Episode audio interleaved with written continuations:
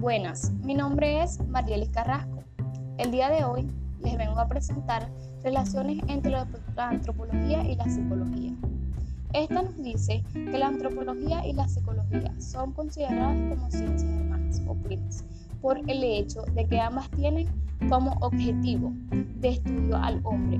Las dos difieren a los aspectos que estudian del ser humano, pero se apoyan entre sí para poder realizar sus trabajos separadamente. La palabra psicología se deriva del griego psico, que es el alma, actividad mental y lógica, que se refiere al estudio. Se le puede definir entonces como la disciplina que se encarga de estudiar los procesos mentales tanto del hombre como en los animales.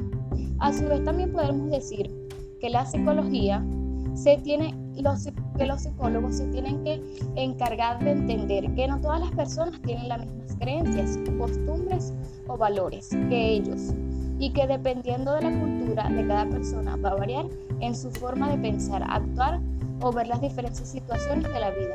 La antropología ayuda a remontar los temas que están en íntima relación con la formación del, del profesional psicólogo, tales como la cultura, entre otros, y que se encuentran en base de toda la sociedad en la conformación del sujeto, de la personalidad humana y de la estructuración sociocultural.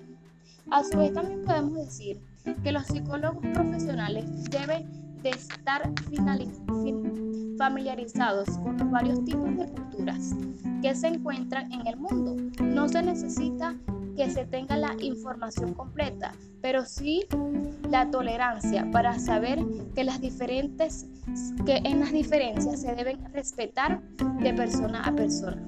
Tener una información puede apoyar a que el psicólogo se haga una idea de cómo tratar a la persona, de cómo se actúa en el lugar donde viene y las creencias que, que varias se pueden poseer más.